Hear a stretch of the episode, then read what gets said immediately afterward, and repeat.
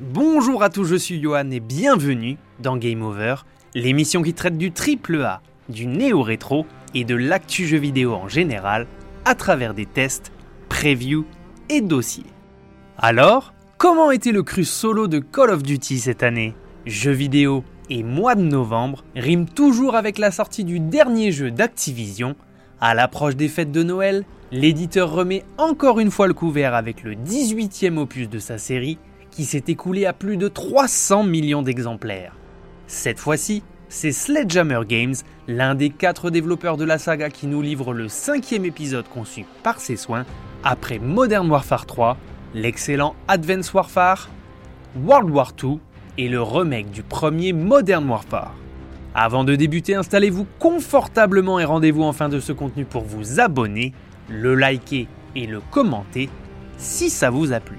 À l'occasion de ce sixième épisode se déroulant dans un contexte de Seconde Guerre mondiale, le dernier titre signé Sledgehammer Games nous invite dans une fin alternative du conflit. Hitler vient de se suicider et le projet Phoenix est le dernier recours du Troisième Reich pour renverser la vapeur. Un groupe de soldats d'élite internationale de la Task Force One, emmené par le sergent britannique Arthur Kingsley, devra mettre fin définitivement au conflit dans une dernière mission suicide qui tourne au vinaigre. Autoproclamé nouveau Führer, Hermann Wenzel Freisinger parvient à capturer l'unité tout entière et à la mettre au cachot pour un interrogatoire salé. Entre quatre murs, c'est l'occasion pour les développeurs de revenir sur l'histoire de chaque soldat avant le dénouement final de la campagne. Narré par Kingsley, vous découvrirez comment chacun des membres du groupe a bataillé sur le front aux quatre coins du globe pour permettre la victoire des Alliés. On regrette de ne pas avoir des personnages historiques inclus dans le jeu comme ça pouvait être le cas dans le précédent épisode, cela aurait ancré un peu plus le scénario dans une certaine réalité. Tour à tour, vous revivrez quelques batailles clés du conflit sur une période qui s'étire de 1941 à 1945, avec notamment la bataille de Stalingrad, celle des îles de Midway face aux Japonais et l'assaut des para-britanniques sur la baie de Merville dans le Calvados. Si l'idée de nous emmener guerroyer à différents endroits de la planète est bonne sur le papier, le faire avec plusieurs personnages différents amoindrira à coup sûr l'essence de s'attacher à l'histoire des protagonistes de Vanguard. En d'autres termes, oubliez les rebondissements de scénario à la manière de Cold War l'an dernier.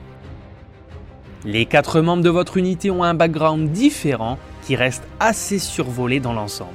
Kingsley fait partie du 9e bataillon des parachutistes de l'armée britannique et Wade Jackson, lui, est un pilote du 6e escadron de la Navy. Seul Lucas Wegg, le soldat australien d'infanterie, et Paulina Petrov, la tireuse d'élite du 138e de l'armée rouge, valent un peu que l'on s'attarde sur leur histoire, plus développée que leurs camarades. Ce n'est pas non plus de la grande littérature, avec des enjeux capitaux campés par des personnages profonds, mais ils demeurent beaucoup plus intéressants à suivre dans leurs histoires respectives que les deux précédents. Laissez-moi à présent vous poser ma traditionnelle question concernant la série Call of Duty. Vous préférez plutôt des conflits passés, modernes ou futuristes? Je vous laisse le soin de me le dire en commentaire. Quatre personnages jouables, c'est également la possibilité pour les développeurs de proposer quatre gameplays qui sont complémentaires, mais qui ne peuvent malheureusement pas être joués par tous les personnages du jeu, ni même constituer un choix de profil type pour le joueur, le vrai. Entendez par là que chacun des personnages aura ses propres compétences sur le champ de bataille. Seule la fin de l'aventure vous permettra de combiner les différents gameplays au moyen de séquences imposées Jamais vous ne pourrez switcher à la volée pendant les combats, c'est dommage. Du point de vue des compétences, Kingsley a la possibilité de donner des ordres à ses compères pour leur demander de concentrer leur tir sur un point donné afin de pouvoir se déplacer dans d'autres directions, par exemple. En outre, il est également capable d'effectuer un sprint tactique beaucoup plus rapide que n'importe quel sprint du jeu, ce qui lui permet de détruire certains éléments du décor. Jackson, au-delà de ses qualités de pilote, est capable sur le terrain de se concentrer afin de ralentir le temps pour améliorer la visée de ses tirs, et il est aussi doté d'un sixième sens lui permettant de sentir une présence ennemie invisible. La compétence cheatée par excellence lorsque vous rampez dans la brousse, cela va sans dire. Pour terminer avec Paulina et Lucas, la snipeuse rouge peut grimper au mur si toutefois les briques ont été si mal posées qu'elles ressortent de 30 cm du mur. Elle rampe également beaucoup plus vite que les autres. L'Australien de l'unité des rats, lui, est un malade de l'explosif. Il peut en transporter de toutes sortes et en quantité plus nombreuse que n'importe qui. Pour le reste, nous sommes malheureusement face à un épisode tout à fait classique de la série qui n'offrira aucune surprise en dépit de ses excellentes qualités habituelles. C'est nerveux, avec toujours d'excellentes sensations de tir. Désormais, vous pouvez caler votre arme sur un élément du décor pour vous procurer une meilleure stabilité, ou bien pour tirer à couvert même si ces possibilités ne sont que très peu exploitées au final. Là où Cold War proposait plusieurs fins d'aventure, des choix de dialogue différents et une rejouabilité avec des quêtes annexes l'an dernier, cet épisode 2021 est beaucoup plus linéaire et fait l'impasse sur ses mécaniques. C'est d'autant plus dommage qu'elles étaient très plaisantes. Pour ce qui est des phases en avion lors de la bataille de Midway, le gameplay est de nouveau ultra scripté et posé sur un rail duquel il est impossible de sortir. Comme souvent dans la série, les équipes sont capables de certaines prouesses en termes de réalisation, sur PS5, le titre est ultra fluide à 120 fps, y compris dans son mode solo.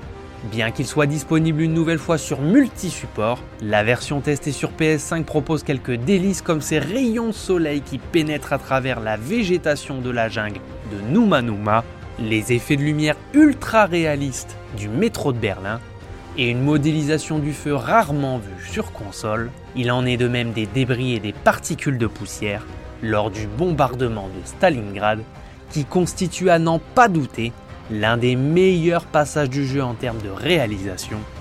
Dommage qu'il ait été montré lors des premières annonces du jeu. Heureusement, Sledgehammer Games a su garder quelques surprises de mise en scène et propose une bande-son signée Beer McCreary qui fonctionne bien. Pour terminer, le titre offre de superbes cinématiques en CGI Magnifiquement mises en scène, elles permettent de constater le talent du studio sur les expressions et les regards déterminés des personnages. C'est tout simplement magnifique. Cette année, Activision et Sledgehammer Games nous livrent donc une campagne solo décevante, en dépit d'un gameplay toujours aussi réussi.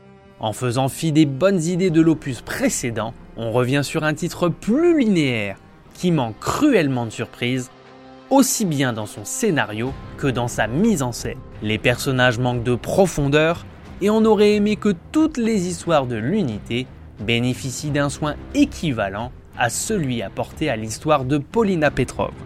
Techniquement parlant, ce Call of version 2021 offre quelques jolis effets techniques, mais on est impatient que les développeurs soient enfin libérés de la contrainte de porter également le titre sur All voilà, c'était Game Over. N'hésitez pas à vous abonner, à commenter et à liker ce contenu si vous l'avez apprécié.